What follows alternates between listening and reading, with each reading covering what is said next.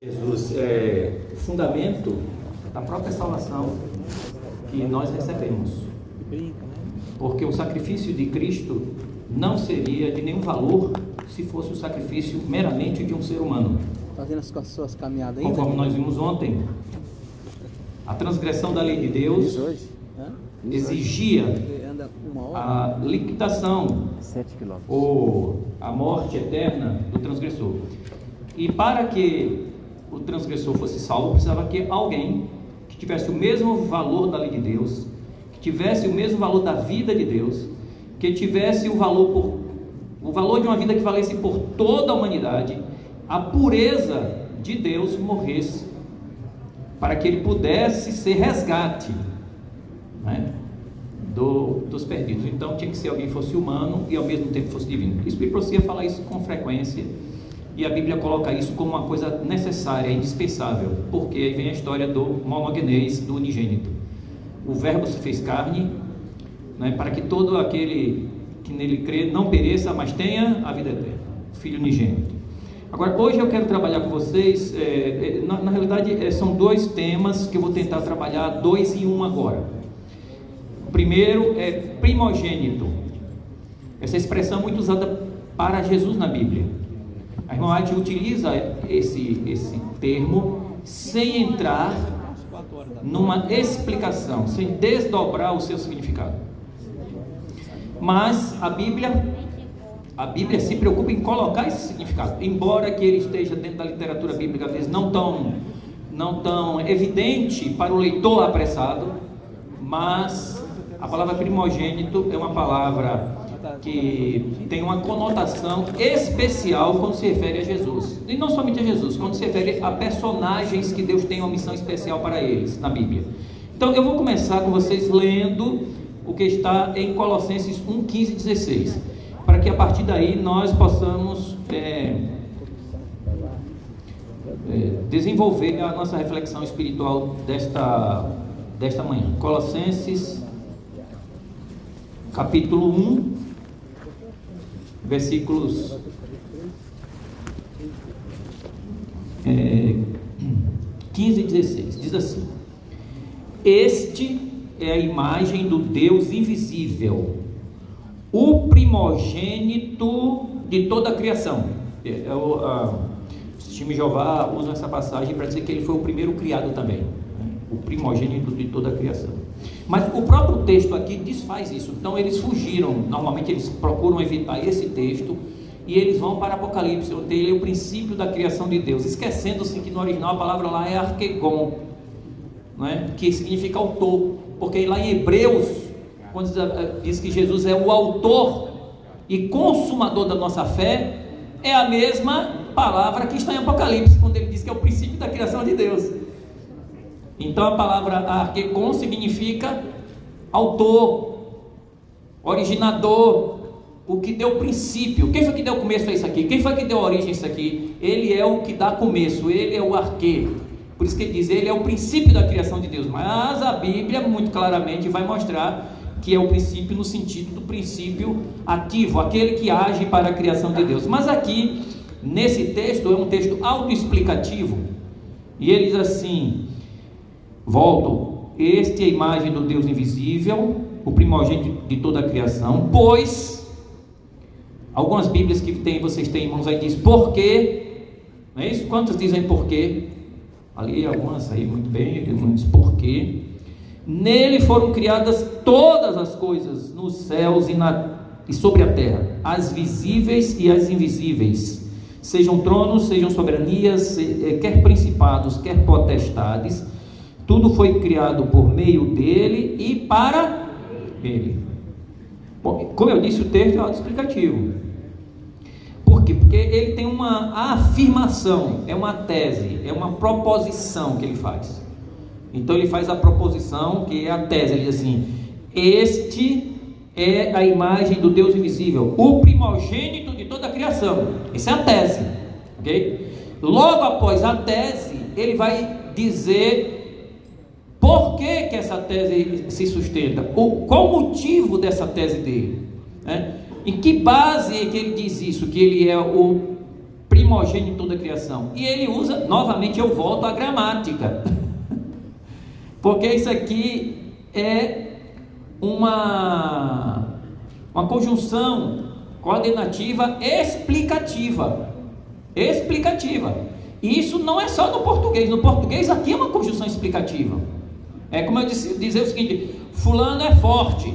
Porque, por exemplo, vou usar aqui o pastor Gilson. O pastor Gilson é malhado. Porque ele faz exercício de musculação todos os dias. Então, por isso que ele tem assim. É, mas é só uma ilustração também, tá certo? Os que não são malhados estão me olhando com ar de reprovação, mas não se preocupe, é só uma ilustração, nenhuma referência indireta àqueles que estão desenvolvendo demais os músculos abdominais, ok? Nada. Então, pastor Gilson é malhado por quê? Olha, uma conjunção explicativa, porque nele, ou ele faz musculação todos os dias, né? É por isso, por isso. A explicação é, vem depois da conjunção. Então ele diz assim: pois, aqui é, minha tradução diz pois, né? Alguns falam que é uma conclusiva, mas aqui parece mais uma explicativa, porque essa é a intenção da palavra grega. A palavra grega é hot. Hot é uma palavra grega, é uma conjunção explicativa. Porque, aí ele, o apóstolo São Paulo diz: por quê? Por que, que ele é o primogênito? Por que, que ele é o primogênito da criação? É como se ele tivesse dito, ele é o primogênito da criação, e alguém dissesse, por quê? Por que, que ele é primogênito? O que, que você quer dizer com isso? Aí Paulo diz, hot. Ele diz, porque ele foi criado por Deus no começo, antes de toda a criação. É isso que é aí? É que ele é a primeira criatura de Deus. É isso que ele está dizendo aí? Por isso que eu digo, a doutrina verdadeira nem sempre precisa de teologia, precisa só de ler corretamente o texto. Precisa fazer com teologia. Por que, por que Paulo? Por que, que ele comentou a questão? O que você quer dizer com isso? Aí Paulo diz, porque nele foram criadas todas as coisas, nos céus e sobre a terra, as visíveis as invisíveis, sejam tronos, sejam soberanias, quer principados, quer potência. Tudo foi criado por ele e para ele. Ele é primogênito, não é porque ele é objeto da ação, ele é primogênito porque ele é o autor da ação. Porque assim como o primogênito no Antigo Testamento era o provedor, era o mantenedor, era o defensor da casa, Jesus é esse primogênito. Houve um passado muito distante, quando eu tinha sete anos de idade, que eu era muito magrinho. E vocês não esperam eu terminar a frase, é por isso que dá problema. E essa realidade continua até hoje. É. Malhado. Então eu ia para a escola, eu não sei porquê. Os meus coleguinhas me viam como um. Eu era uma tentação para apanhar dos colegas. Eu acho não era culpa deles, era minha culpa. Eu era o alvo perfeito, entende? Mas, mas é, eu só apanhava no primeiro dia. Não é porque eu, eu reagia realmente, eu reagia com toda a minha magreza, com ossos e peles, eu reagia.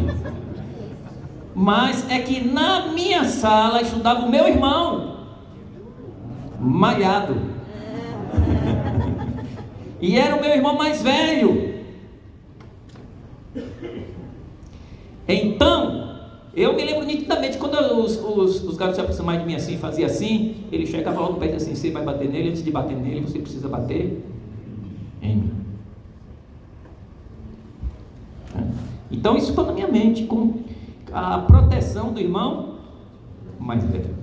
E meu irmão ele era bem fortinho e brigão, ele gostava de brigar, então ele batia nos, nos nos colegas que batiam em mim, ou que queriam bater em mim. Então ele vacinava. Vacinava a comunidade. Quem batia em mim apanhava e eu apanhava muito, porque ele batia muito. Então, era o irmão protetor, né? Ainda que a ilustração seja muito imperfeita, Satanás não toca na sua igreja a não ser que a aprovação da igreja seja extremamente necessária para testemunhar, para glorificar o nome de Deus e vá redundar em salvação de muitas almas. Jesus é o nosso primogênito. O primogênito era encarregado de defender a família, de proteger a família. Idealmente, o primogênito deveria ser um primogênito cronológico, o que nascia primeiro, mas isso nem sempre aconteceu na Bíblia. Nem sempre isso aconteceu na Bíblia. Então você tem vários personagens bíblicos que foram os heróis da fé e protagonizaram a defesa do povo de Deus e a promoção da palavra de Deus sem terem sido os primogênitos cronológicos. Por que isso? Porque os primogênitos cronológicos não foram fiéis. Porque a primogenitura de Deus não é uma primogenitura meramente no tempo, é uma primogenitura de dignidade, de excelência, de primazia. Ele é escolhido para ser primogênito. O nosso primogênito ideal foi Adão. Adão era o primogênito da raça humana. Mas Adão caiu. Quando Adão caiu, surgiu alguém. Deus procurou no céu e na terra e não havia ninguém que pudesse redimir a raça humana. Então Deus precisou tornar-se homem na pessoa de Cristo e ele substituiu Adão. Por isso que a Bíblia chama de segundo Adão. E Jesus é o nosso primogênito. Ele agora é o cabeça da raça humana. E que primogênito que nós temos? Ficou melhor do que Adão? Ficou melhor do que encomenda? Porque agora o nosso primogênito é um homem perfeito. E além de ser perfeito, ele é Deus pleno. Então, se alguém se dirige contra nós, se Deus é por nós, quem será contra nós, né? Porque nós temos o primogênito. Por quê? Porque ele criou os céus e a terra, principados, potestades, tudo que é visível e invisível é feito pelo primogênito. Tudo foi feito por ele e é feito para ele. Sem ele, nada do que foi feito fez. Então, esse é um primogênito forte. Ninguém bate em você nessa escola da vida sem que o primogênito entre na frente Não, até aqui você vai, não mais. Infelizmente, situações como as de Jó e outras mais e muitos estão vivendo situações, vivemos situações semelhantes a Jó. Nós não sabemos o que vai por trás das cortinas, dos bastidores da vida, mas nós precisamos ter certeza de que o primogênito não está permitindo que nós soframos mais do que aquilo que é necessário para que o plano da salvação se concretize. Eu sei que tem pessoas sofrendo coisas terríveis. Horríveis. Mas essas pessoas são campeãs de Jesus. Ele precisa de alguém no leito de hospital. Sendo fiel, mesmo tendo perdido tudo, inclusive a saúde, a dignidade e a vida, mas sem perder a fé. É alguém tem que estar ali. Ele precisa de campeões da fé em todos os lugares. Isso não significa que o Satanás quer destruir a fé, mas o primogênito entra pelo Espírito Santo e mantém a fé mesmo nas situações mais adversas. Porque de todas as coisas que nós perdemos, a única que não se pode perder e quem sustenta é Jesus, o autor e consumador da nossa fé, o arquegon, a origem, o princípio da criação de Deus, o princípio da nossa fé, é o primogênito. Minha mãe se tornou adventista. Minha mãe é interessante que ela não conseguiu concluir o primário, é uma pessoa de roça, mas era assim muito arrojada, e pegou os filhos, dez filhos, levou para Salvador, botou todo mundo para estudar, etc. Aquele zelo, todo mundo estudava mesmo, né? E ela não conhecia bem o Evangelho, mas ela tinha assim um, um controle muito forte sobre os, os, filhos, seis homens, quatro mulheres, né? todo mundo estudou, todo mundo se formando, etc e tudo aquela coisa, aquele ânimo, e aí ela vendeu umas terras lá e fez uma loja de roupa em Salvador, fez uma outra, abriu uma farmácia, comprou um apartamento, comprou não sei o que, um terreno, e lá vai essa mulher, mas não tinha muita experiência, perdendo tudo, blá, blá, blá. E aí, depois que ela, com muito esforço, conseguiu construir uma casa de novo, começou a refazer a vida, quando tudo estava se refazendo novamente, ela pegou um câncer. E logo depois se tornou adventista. Aí ela ficava dizendo assim, ela tinha umas perguntas muito interessantes. Minha mãe ficava se preocupando com certas coisas. Eu fazendo teologia, eu ia visitar ela e dizia, meu filho, que história é essa de, dos anjos que ficam cantando o tempo todo, santo, santo, santo, na presença de Deus. Esses anjinhos não cansam, não. Eles precisariam ter uma folga, um recreio, pra... porque a música é repetitiva, meu filho, ali. Eu dizia, mãe, não é, ali é, um, ali, ali é uma, uma síntese do assunto, entendeu? Santo, santo, santo, porque todas as letras vai para essa direção de que ele é santo. Entendeu? E quem está junto de Deus é tão bom, é tão gostoso que a pessoa não quer sair. Se dissesse para os assim, olha, anjo, para de cantar esse negócio de santo, santo, vai lá para fora um pouquinho de cantar. Ele diz, não, senhor, mas eu prefiro ficar aqui. Porque na presença de Deus é muito mais gostoso do que o recreio. Aí lá, tá bom. Eu tinha umas perguntas assim, é por que, que Jesus tem tanto chifre e tanto olho no Apocalipse? Jesus é tão bonito. Não, mãe, que é um símbolo, mãe, ele é um símbolo de força que ele enciende. Ah, tá bom, tá bom, mas ele não é assim não, né? Não, não, senhora, não, claro que não. Ela disse assim. Aí ela me fez a pergunta mais difícil. Por quê? Com 49 anos, que eu estou vendo vocês todos indo bem, eu não vou vocês se formar em ser pastor. Por quê? Mãe, Deus tem um plano que a gente não consegue explicar. Mas Jesus escolheu a senhora para para dar esse testemunho, mesmo, mesmo nessa condição de dor. Mas minha dor não para um minuto. Mas alguma coisa existe aí. A senhora é uma, é uma campeã de Jesus. Outros não aguentariam isso, perderiam a fé. E a senhora é uma campeã de Jesus. E ela morreu assim, uma dor tremenda. Suas últimas palavras foram: Eleva os meus olhos para os montes. De onde me virá o socorro? O meu socorro vem do Senhor que fez os céus.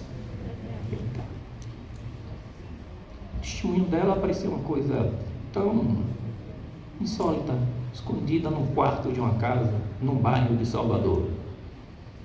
Mas marcou para sempre os filhos e a minha vida. Não posso desistir. Minha mãe naquela condição, em pele e osso, sofrendo dores terríveis, à base de morfina, não perdeu a sua fé. Eu não posso ficar abaixo disso, em nome de Jesus. Aquele que sustentou a minha mãe, há de me sustentar, meu filho. Deus precisa de campeãs. Deus precisa de campeãs que tenham um testemunho para mostrar que se pode ser fiel, mesmo nas mais adversas das situações, as mais difíceis. Deus precisa de campeões. Eu sei que muitos de nós, não, Senhor, eu quero trabalhar na vinha num lugar que não tem esse tipo de testemunho. Mas Ele, o setor de recursos humanos do céu, sabe quem aguenta, sabe quem pode, e escolhe aqueles que vão fazer esse tipo de testemunho. Ou devorado por leões nas arenas romanas, ou morrendo nos campos missionários, vítimas de circunstâncias ou de ataques diretos do inimigo. Mas o primogênito que sofreu tanto quanto está ao nosso lado e nos protegerá em todas as situações, mas até que ele vai proteger a última instância que ele não pode deixar que o diabo tome que é a nossa fé, a nossa firmeza na esperança de um dia nos encontrar com Ele e vê-lo face a face. Nas Escrituras você tem várias pessoas chamando Jesus, é, por exemplo, é simbolizado por Davi. No Salmo 89, Davi é chamado de primogênito. Mas nós sabemos que Davi era o mais novo da família. Vamos ler o Salmo 89? Rapidinho. Salmo 89. Salmo 89, verso 20 a 27 diz assim: Encontrei Davi, diz aí o Salmo 89, verso 20. Encontrei Davi, meu servo, com meu santo óleo o ungi. A minha mão será firme com ele, o meu braço o fortalecerá. O inimigo jamais o surpreenderá, nem o há de afligir o filho da perversidade. Esmagarei diante dele os seus adversários e ferirei os que o odeiam. A minha fidelidade e a minha bondade onde acompanhar, e em meu nome crescerá o seu poder.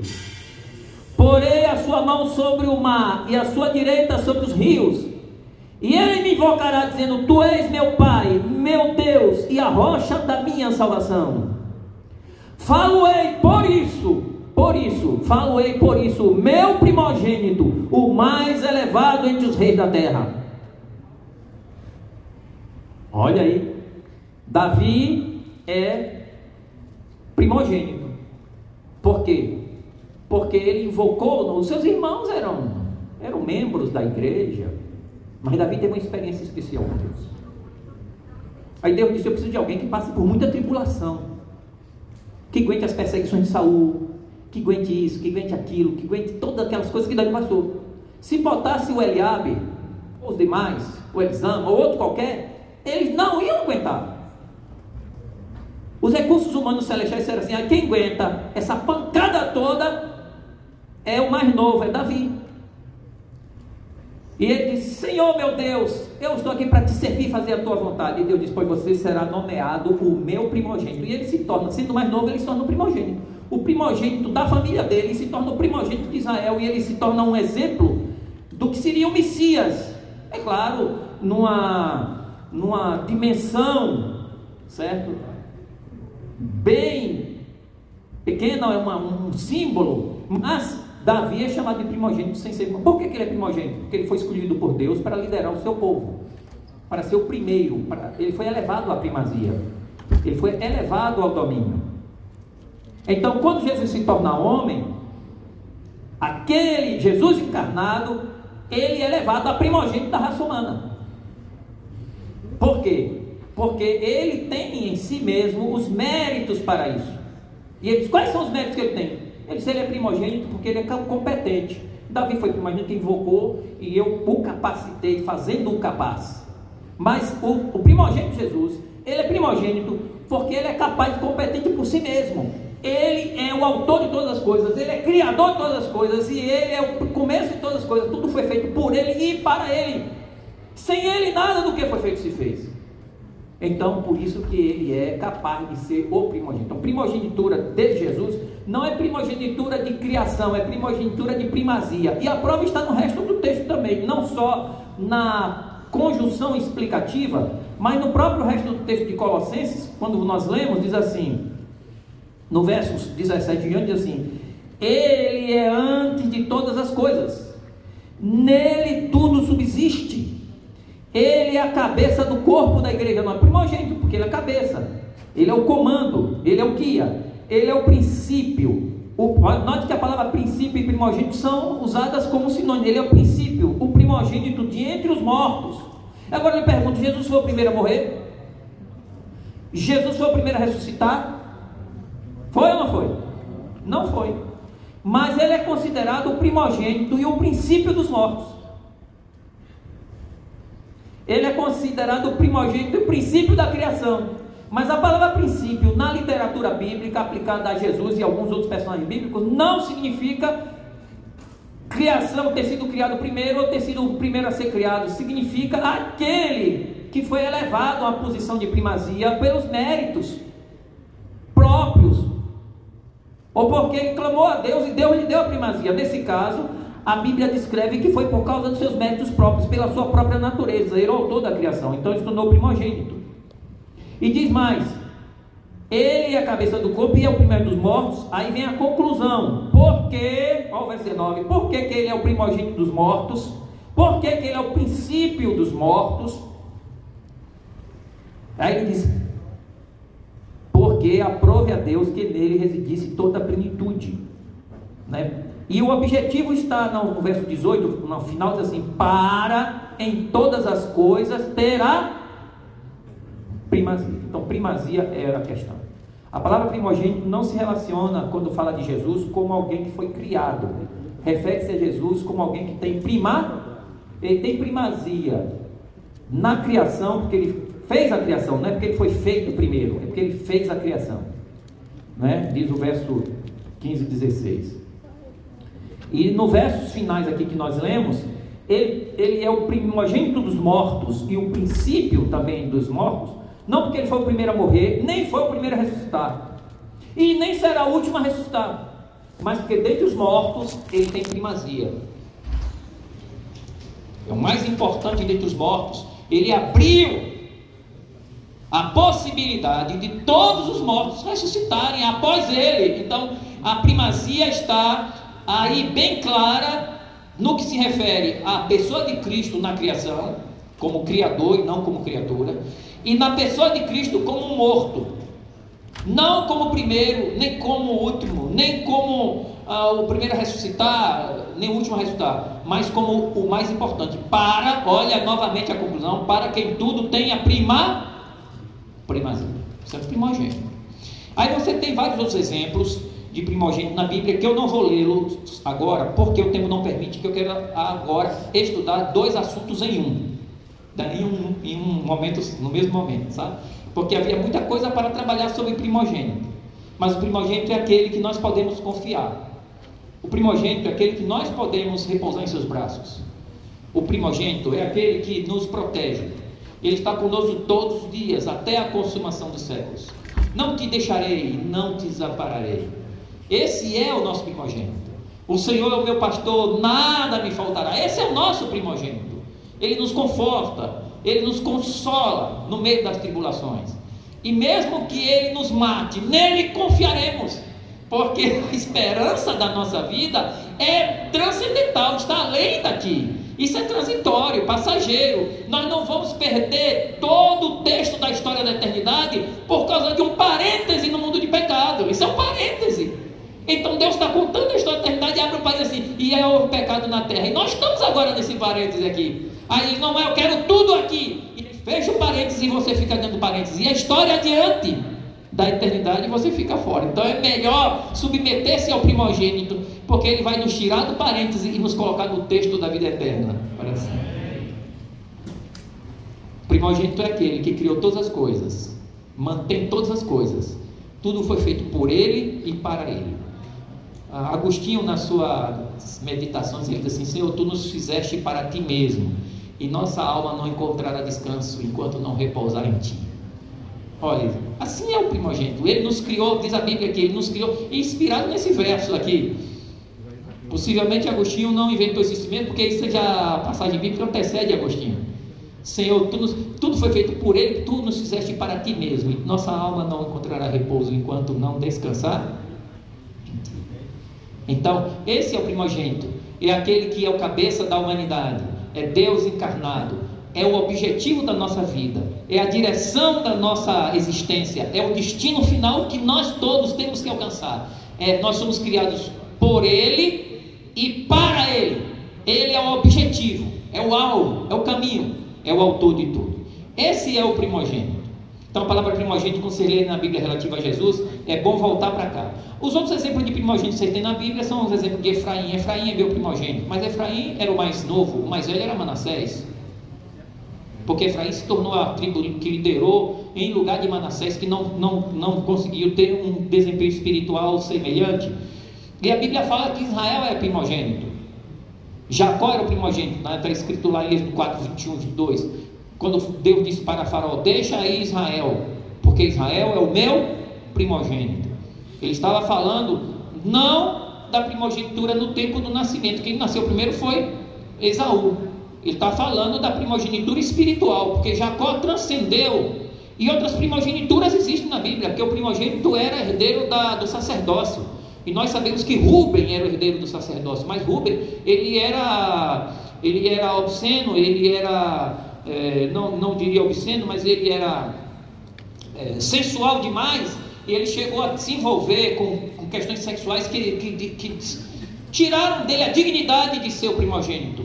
Então Deus passa a primogenitura do sacerdócio para Levi, que não era primogênito. E a tribo de Levi assume o sacerdócio espiritual, porque Rubem perdeu o sacerdócio. Mas a outra primogenitura é a primogenitura do governo. A primogenitura do governo também era de Rubem. Mas Rubem não mereceu a primogenitura do governo. Então Deus pega a primogenitura do governo e dá para Judá. Então veja, Deus não escolhe as pessoas para serem primogênitas, porque elas são mais fortes ou nasceram primeiro.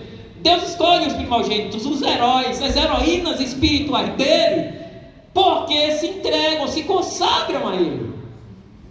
Então, todos que se consagram nas mãos de Jesus são reflexo desse grande primogênito, escolhidos por ele para refletir a sua imagem na terra e serem fiéis, seja nas festas do povo de Deus, ou mesmo no leito de morte, ou mesmo na cruz do Calvário, levando a cruz de Cristo na saúde, na doença, na prosperidade ou na adversidade, na vida ou na morte. Deus tem, Jesus tem os seus primogênitos e as suas primogênitas, que foram eleitos e eleitas porque obtiveram comunhão e crescimento espiritual através da fé. Que aí vem os heróis da fé que nós temos em Hebreus capítulo 11. Portanto, irmãos, a primogenitura de Jesus e a primogenitura espiritual dos grandes heróis de Deus e das heroínas de Deus do passado e do presente não decorre de privilégios físicos ou cronológicos, decorre de comunhão com Deus. E a primogenitura de Jesus decorre da sua divindade, da sua pureza e de ser o poder criador que cuidar de todos nós como seus filhos.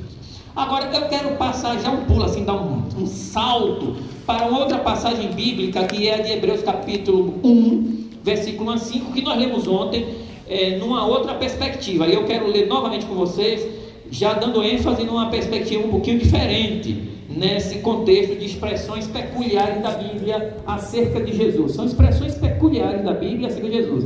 Então nós vimos a expressão do unigênito, que é o monogenês, né? Nunca a palavra monogenês usada para Jesus tem sentido de único gerado, sempre tem um sentido de especial, o único da sua espécie, não há nenhum igual a ele, porque diz lá São João capítulo 1, versículo a 3, o verbo era Deus, no verso 14 dizia, o verbo se fez carne e vimos essa glória como unigênito do Pai, quer dizer, a, a, a, o, especial ali está na carne, ele vira carne, depois no verso 18 diz assim: Ninguém conhece a Deus, o Filho unigênito está no seu Pai que o revelou. Aí agora ele é especial, o unigênito é especial porque ele é o único que revela. E depois no, em 3,16 assim: é, Porque Deus amou muito a maneira que deu seu Filho unigênito para que nele crê não permita. Então agora a, ele é único especial porque ele é o único Salvador. Ele é o único que é Deus e homem. Ele é o único revelador de quem Deus é e ele é o único Salvador. Então, por isso que ele é monogenês, ele é unigênito. E essa beleza da mensagem bíblica muitas vezes se perde nas leituras apressadas que as pessoas fazem. Às vezes até as pessoas acabam trazendo heresias e blasfêmias contra o nome de Jesus, porque fazem interpretações equivocadas, é, não entendendo corretamente o texto bíblico. Mas essa, essa passagem de Hebreus 1, 1 a 5 diz assim: Havendo Deus outrora falado muitas vezes de muitas maneiras aos pais pelos profetas, Nesses últimos dias nos falou pelo filho, nós já falamos sobre a palavra filho, que a palavra filho tem um sentido da, de mesma natureza. A, toda vez que aparece, aparece a palavra filho para Jesus, nós percebemos que ela está relacionada com que ele é o Cristo. Uma busca que você der na Bíblia vai sempre ser, porque ele é o Cristo, o Filho de Deus. Ah, tu és o Filho de Deus, o Cristo. Ah, você é o Cristo. Então a palavra Cristo e Filho de Deus está sempre relacionada assim. E o Cristo, ele é um ser divino, o Filho de Deus é um ser divino, porque em, em Daniel 7 você encontra lá o Filho do Homem dirigindo-se a ao ancião de dias. Então esse, quando essa expressão Filho de Deus, Filho de Deus ou Filho do Homem é uma expressão da divindade. Por isso que havia essa essa briga dos judeus quando Jesus se denominava Filho, né? E nós vamos estudar um pouquinho mais sobre isso aqui nessas reflexões de 30 minutos, se Deus permitir. Vamos aqui, ele diz assim: Nesses últimos dias falou pelo Filho, a quem constituiu o herdeiro de todas as coisas, pelo qual também fez o universo. Ele que é o resplendor da glória e a expressão exata do seu ser, sustentando todas as coisas pela palavra do seu poder. Quem sustenta tudo é Cristo. O pessoal diz assim, mas como que a mão dele estava pregada na cruz, no madeiro, e ao mesmo tempo essa mesma mão sustentava o universo? Pois é, uma boa pergunta para fazer para ele lá no céu, não é verdade? mas ele tem essa habilidade, uma habilidade extraordinária de Deus e homem. Né? Se ele, a sua mão pregada na cruz, ficasse inerte na sua divindade, o mundo desmoronaria, porque ele sustenta todas as coisas pela palavra do seu poder. Além disso, depois de ter feito purificação dos pecados, assentou-se à direita da majestade nas alturas. E você vai prestar atenção que essa palavra filho ela sempre vem acompanhada com essa questão da ressurreição, da entronização, de ser Messias, coisas desse tipo. Vamos adiante. tendo se tornado tão superior aos anjos, quanto herdou mais excelente nome do que eles. Pois a qual dos anjos disse jamais: Tu és meu filho, hoje direi, e outra vez eu lhe serei por pai e ele me será por filho. Eu acho que tem um slide aí sobre esse assunto, o slide, veja sempre, o PowerPoint. É, se houver condição de projetá-lo, é bom que as pessoas podem visualizar que tudo isso que eu estou falando está no PowerPoint que ficará à disposição de vocês. Não é nenhum é, conteúdo secreto do pastor Demóstenes. Né? Então aqui, é, vamos adiante, é, passando aí. É, aliás, eu tenho aqui o controle, né? É, esse grandão aqui avança. Avança para cá, avança para lá. Isto. Volta de novo só para testar o primogênito. Agora eu queria que, em vez de primogênito, que eu já falei, botasse hoje te gerei. Tá certo? Quem está controlando aí, aí controle para mim. Desculpe eu não ter sido mais específico. Mas já falamos de primogênito, então você pode apagar esse, tira esse, não apague não. Tira esse e bota. Tira esse daí e bota. Bota hoje te gerei, né? Hoje te gerei. Então, assim, a expressão, o que eu, eu quero que vocês entendam é o seguinte: essa expressão é uma expressão que aparece é, em 2 Samuel 7, 13, 14, 1 Crônica 17, 11, 14, Salmo 2, 6 a 7. Essa expressão, tu és meu filho, hoje gerei, e eu lhe serei por pai, ele me será por filho, é uma expressão própria usada na antiguidade judaica. Antigamente, nos tempos do Antigo Testamento, essa era uma fórmula que usava para entronizar os reis. Então, toda vez que o rei era entronizado, eles dirigiam-se ao rei, o sacerdote ungia o rei e dizia assim: Assim diz o Senhor: Tu és meu filho, eu te gerei. Eu te serei por pai, tu me serás por filho. Quando Deus prometeu a Salomão que ele seria rei no lugar de Davi, disse: Não se preocupe, teu filho Salomão sentará no trono depois de ti, e eu lhe serei por pai, ele me será por filho. Então Deus anunciou a fórmula de entronização já para Davi. Davi ficou tranquilo, já sabia que quem ia sucedê-lo era Salomão de fato, né? Então aqui esse esse esse essa expressão hoje te gerei, o gerei, né? É, é, um, é encontrado três vezes no Novo Testamento, né? Fala da entronização, nós temos aqui a entronização, né? fala do sacerdócio e fala da ressurreição. Em Hebreus, que nós lemos agora, Hebreus 1,5, ele está falando da entronização. Ele está dizendo aqui: Pois a qual dos anjos disse jamais: Tu és meu filho, gerei, outra vez ele serei por pai, ele me será por filho. Por quê? Por que, que ele diz isso?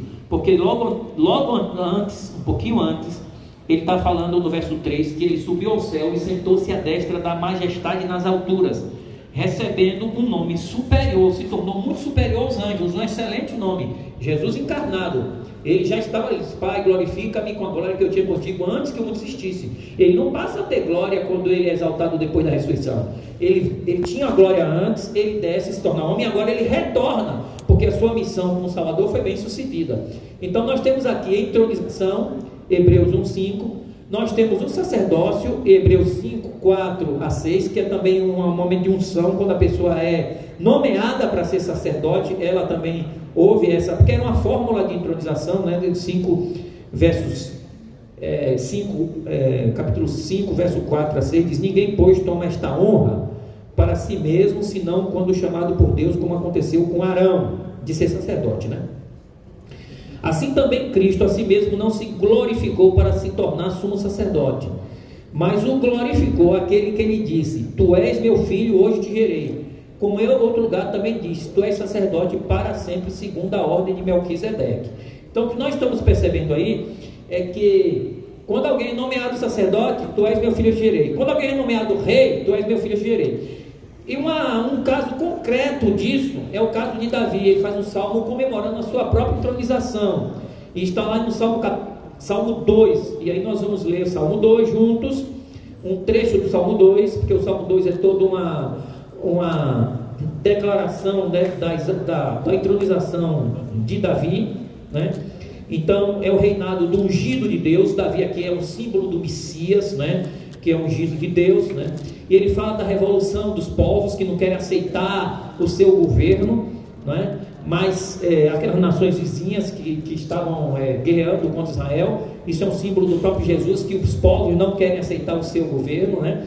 Depois ele diz que essa resistência dos povos será quebrada de uma vez por todas, né? E no versículo 6 ele diz assim: Eu, porém, ele está aqui já é, reportando a palavra de Deus em direção a ele, que é uma palavra também aplicada a Jesus, porque aqui é um salmo messiânico. E aí você vai ver como esse salmo messiânico se cumpre lá na frente em Jesus. Então aquilo que está acontecendo em Davi no microcosmo vai acontecer com Jesus no macrocosmo. Aquilo que é uma experiência espiritual de Davi, na realidade é apenas um reflexo da experiência espiritual ideal, completa e plena do Salvador do mundo. Assim como a sua experiência espiritual pequena, não é falível, ela tem traços, ela tem reflexos, ela tem sinais dessa grande experiência de Jesus, porque Jesus está em nós. Já não vivo mais eu, mas Cristo vive em a experiência cristocêntrica, ela é parte é, é, é, é, participada por cada um de nós em nossa existência. Mas a experiência plena da humanidade perfeita está em Cristo.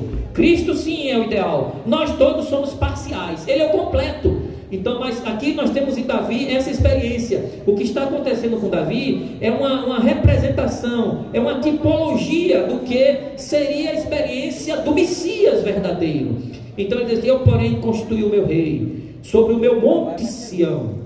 Proclamarei o decreto. Note que a palavra aqui é decreto, é um decreto mesmo, é uma designação, é uma proclamação. Esse decreto é um decreto judaico, é um decreto antigo entre os hebreus, que quando eles iam nomear alguém, entronizar alguém num cargo importante, a unção do óleo acompanhava disso aqui. Tu és meu filho, hoje ele diz, aí proclamarei o decreto. Ele me disse, quem disse? Jeová disse. Ele me disse: Tu és meu filho, eu hoje te direi. Pede-me e eu te darei as nações por herança e as extremidades da terra por possessão. Com vara de ferro as regerá, regerás e as despedaçarás como um vaso de oleiro. Note que essa expressão está no Apocalipse, falando exatamente de Jesus, né?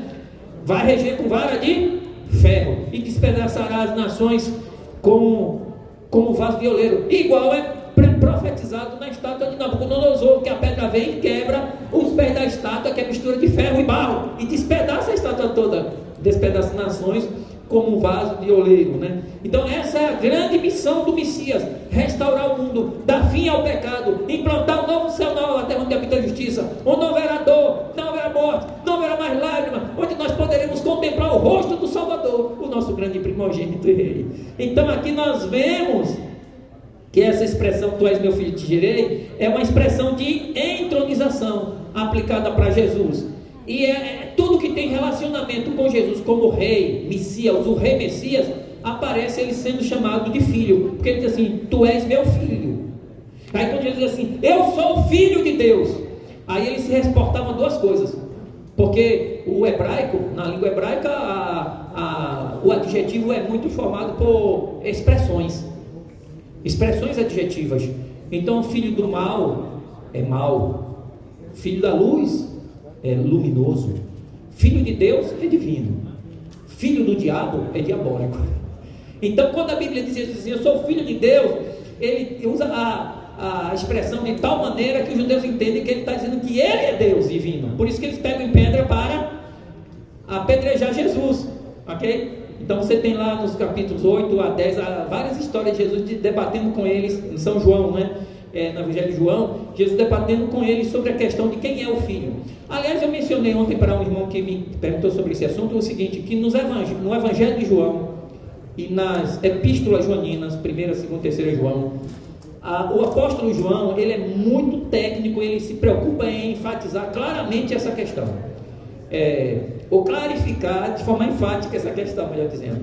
Ele diz o seguinte: ele, você pega o Evangelho de João, e os pastores que, que, que estudaram grego sabem disso, né?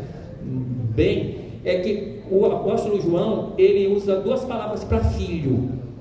Por exemplo, a palavra para filho, que é usada para todos os seres humanos, todos os seres humanos são filhos de Deus, todo mundo é filho de Deus, fomos adotados como filho de Deus, nascidos como filho de Deus. Toda vez que João chama os seres humanos de filho, ele usa a palavra tecna. Tecna é a palavra filho usada para todo mundo. Todo mundo é tecna de Deus. É, em grego de tecna tuteu. São todo mundo tecna de Deus. Todo mundo é filho de Deus. Quando a Bíblia dá filhinhos, essas coisas, a palavra ali é tecna, é uma palavra carinhosa para filho. Mas existe outra palavra para filho que só é usada para Jesus, não é usada para mais ninguém, ninguém, ninguém, ninguém. No Evangelho, no Evangelho de João, nas suas epístolas, a palavra ruio. Ruio é filho também. Tecna é filho. E ruio é filho. Só que tecna é para todo mundo. Agora para Jesus é ruio. Só Jesus é ruio. Ruio tutel.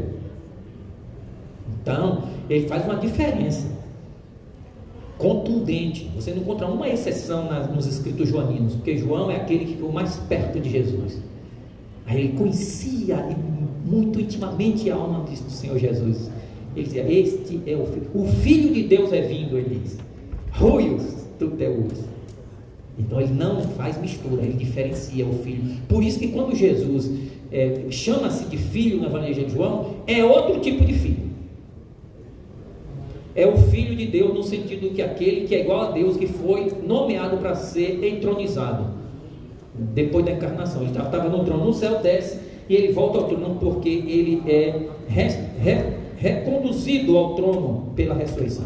Uma evidência disso, que você vê cumprimento no Novo Testamento, do Salmo 2, é que você vê lá em Romanos capítulo 1, versículos 3 e 4. Vamos comigo ler lá nesse estudo bíblico Vamos ler Romanos capítulo 1, versículo 3 e 4, que diz assim: Com respeito a seu filho, olha bem, com respeito ao seu a seu filho, o qual segundo a carne veio da descendência de Davi. E o que é dizer filho? É porque é, ele nasceu, né? Ele não existia e nasceu. Agora é filho, também filhinho nasceu. Jesus não existia, mas nasceu, agora é o filhinho de Deus. É isso que ele está dizendo? Não. É, é, depois. Obrigado, irmão. Então, com respeito ao seu filho, em que sentido ele é filho? Ele diz assim, no verso 4: E foi designado, tem Bíblias que dizem foi declarado tem Bíblias que diz que ele foi proclamado. Quem diz aqui declarado? Tem uma Bíblia que diz declarado? Bom, ali várias, várias. A nossa tradução normalmente tem essa declarado, é, designado, nomeado. Tem outra aí, tem aí alguma coisa? Normalmente as Bíblias que nós vamos, que é de Almeida, geralmente as duas traduções trazem é, declarado e designado. Quer dizer, na realidade é uma designação. Eu vou, vou, designar você para ser como filho. Mas eu não, não sou um filho, mas vou designar você para ser filho. Por que eu estou te designando para ser filho? É porque você vai ser entronizado. E quando as pessoas vão ser entronizadas, na tradição judaica, ele era proclamado filho. O filho de Deus era o primogênito. Então aqui você tem, ele foi designado filho de Deus. Como? Quando ele foi criado, ele foi designado por Deus quando ele nasceu, ele foi designado filho de Deus quando ele foi gerado no céu em algum momento. É isso que diz a Bíblia aí? Leiam a Bíblia aí, irmãos, comigo. Tirem suas próprias conclusões. Ele foi nomeado filho de Deus quando? Quando? Falem, ó irmãos mudos e mudas, falem. Ele foi nomeado filho de Deus pela ressurreição dos mortos, Jesus Cristo, nosso Senhor. Então ele se torna o Cristo, nosso Senhor, porque durante o ministério ele é chamado de Messias, Messias, o Cristo, Senhor, Cristo, Senhor, Filho, Cristo, Senhor. Mas esse, esse ministério dele de ser o Filho, o Cristo, o Senhor, ele se consuma, se fecha, se completa, é lacrado, é completado, é fechado quando ele ressuscita. Aí ele ressuscita e ele sobe entrando, como nós lemos em Hebreus tendo feito a purificação dos pecados, assentou-se à destra da majestade nas alturas. Nós lemos na estante aqui. Então, a palavra filho é aplicada para a sua divindade. A palavra filho é aplicada para a sua messianidade. A palavra filho é aprovado porque é mencionado várias vezes quando ele é ratificado como sendo o Messias, o enviado de Deus. No batismo, este é meu filho amado. Porque ratificando que ele é o Messias escolhido, que estava sendo enviado, conforme João Batista havia anunciado. Então ele é anunciado como filho, o Messias, o escolhido, o escolhido, o escolhido. Aí quando ele ressuscita, diz assim: agora que ele ressuscitou, a proclamação se completou. Designado Filho de Deus pela ressurreição dos mortos. Ele é Jesus Cristo, o Salvador, o nosso Senhor. Tem nada a ver com criação, porque ele foi. Aí vem umas teorias que diz que lá na eternidade tem um momento que Deus assim, e saiu assim, e Deus como que teve um parto lá no céu, e plum, plum, Jesus sai de dentro de Deus, um negócio, umas, umas lendas, um negócio que não tem nada a ver com a Bíblia. A história bíblica está apenas relatando os fatos da salvação, a história da redenção, dentro do contexto daquela cultura hebraica. E usa expressões, o primogênito, porque nele foram criados, tudo foi feito por ele para ele. Ele é o que cuida da casa espiritual de Deus. Ele é aquele que zela pela nossa fé, o autor e consumador da nossa fé, o arquegon, o princípio da nossa fé. Não tem nada a ver com ele ser o primeiro criado, unigênito, porque ele é especial, é único, inigualável, único que é Deus e homem. É um desafio a compreensão. Nenhuma razão conseguirá jamais penetrar na, na natureza de Jesus.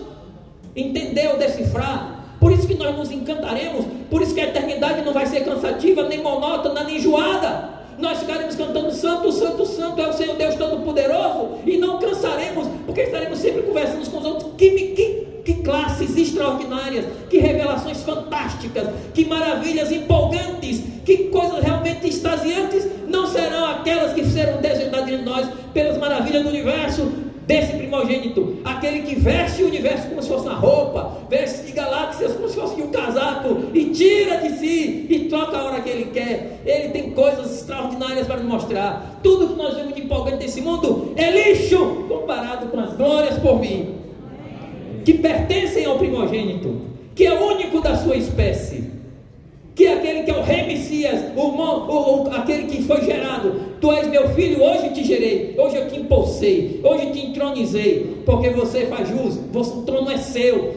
E tendo ressuscitado, é proclamado o título final de Jesus. Você é meu filho, da minha mesma natureza. Mas esse filho é provado que ele é filho mesmo quando ele faz uma coisa que ninguém nunca tinha feito, ele ressuscita. E ao ressuscitar pela sua própria graça e poder, né? E do Pai, ele ressuscita e diz: Tu és meu filho, hoje te gerei. E agora, quem vai dizer isso mais para nós? Vamos para Atos 12, 32 e 33. Então nós vemos lá a interpretação dos apóstolos. São os apóstolos estão nos ensinando. Aqui nós vemos Paulo explicando em Romanos capítulo 1, versículo 3 e 4, o que é ser filho. Ser filho é uma proclamação. Você é proclamado filho de Deus na hora que você se converte. Mas não é, não é um nascimento é, físico, é, uma, é um título espiritual que a pessoa recebe. Jesus recebe esse título assim. Em, em Atos capítulo é, 13, 32 e 33 diz assim: Nós vos anunciamos o evangelho da promessa. que evangelho é esse? a boa nova. O que é o Evangelho? O Evangelho da promessa ele vai explicar. Nós vos anunciamos o Evangelho da promessa feito a nossos pais. Né? Olha bem, esse aqui é o sermão de Paulo, né? Que ele está pregando. Então ele diz aqui: Nós os anunciamos.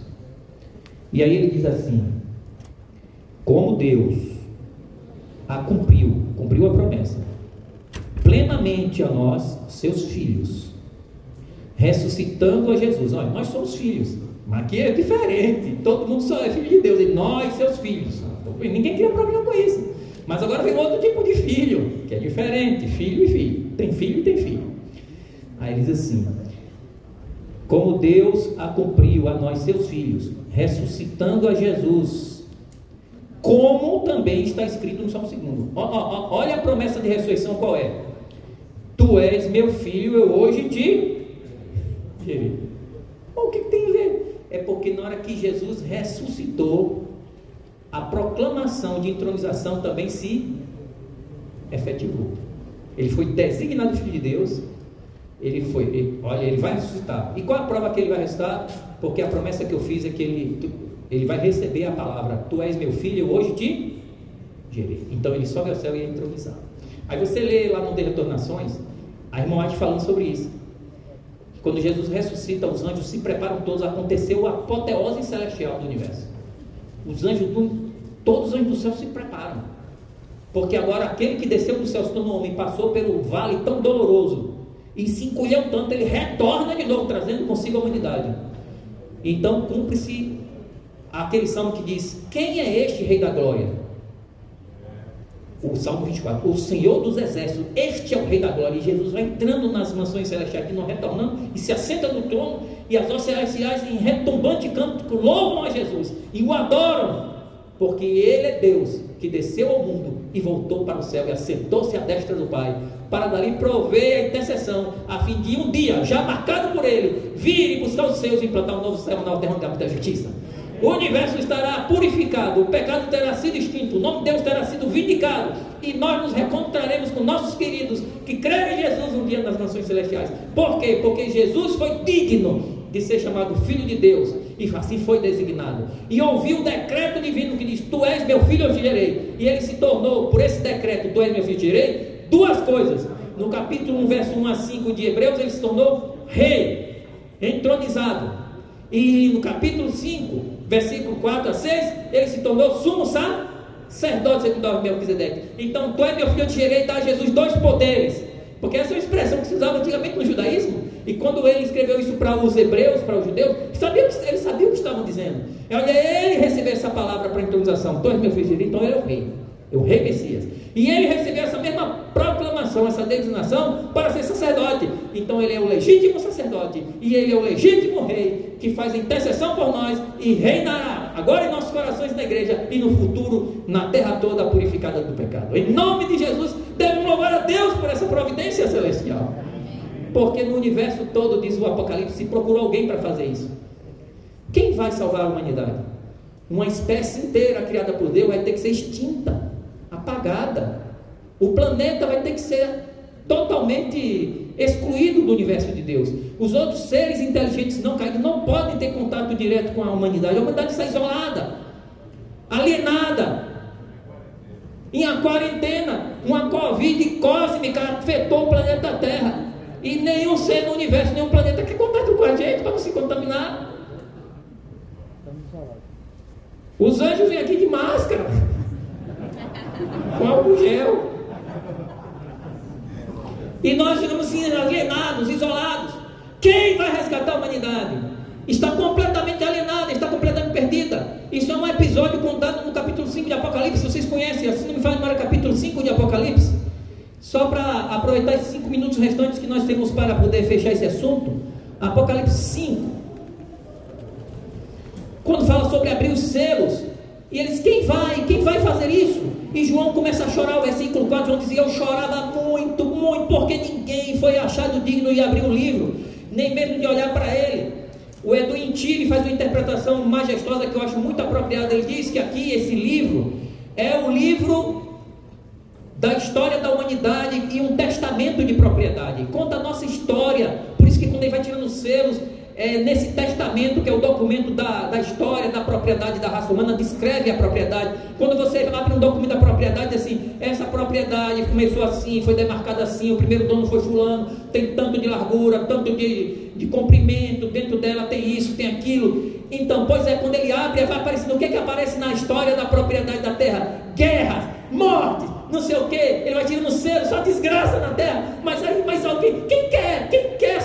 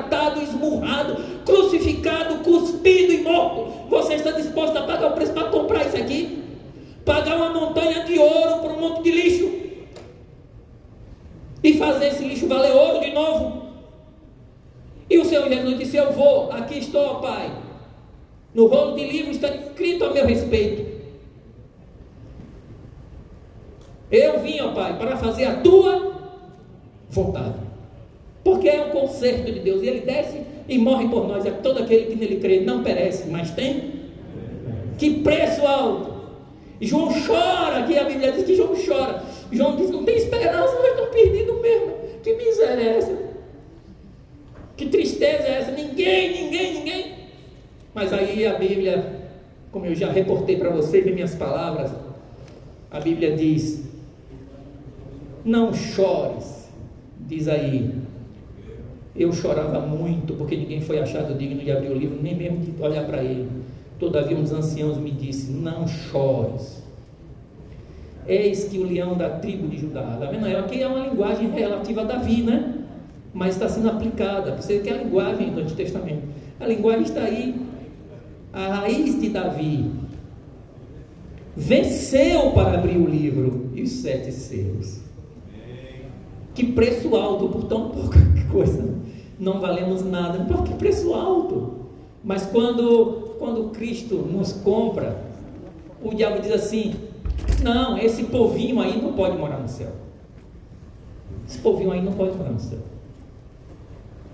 Mas aí o pai abre a cortina e diz assim: todos esses povinhos que você está vendo aí, que crê em mim, pela minha graça, vai ser igual a ele, porque assim como ele é, nós seremos também.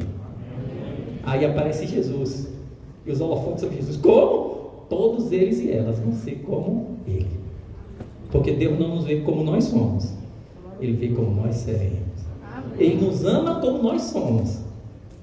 Mas Ele quer que nós sejamos como Ele é, na pessoa do seu Filho Jesus Cristo. O nosso Senhor Jesus Cristo. O Filho de Deus, designado e proclamado assim. Entronizado pelo decreto: Tu és meu filho, eu te gerei. É o nosso primogênito, nosso defensor. Quem mexer conosco, ele vai tomar frente. Então, louvado seja Jesus Cristo, que nós cremos, recebemos e nele permaneceremos até que ele venha nos buscar em nome de Jesus. Amém. Amém. Vamos orar então para encerrar esta parte.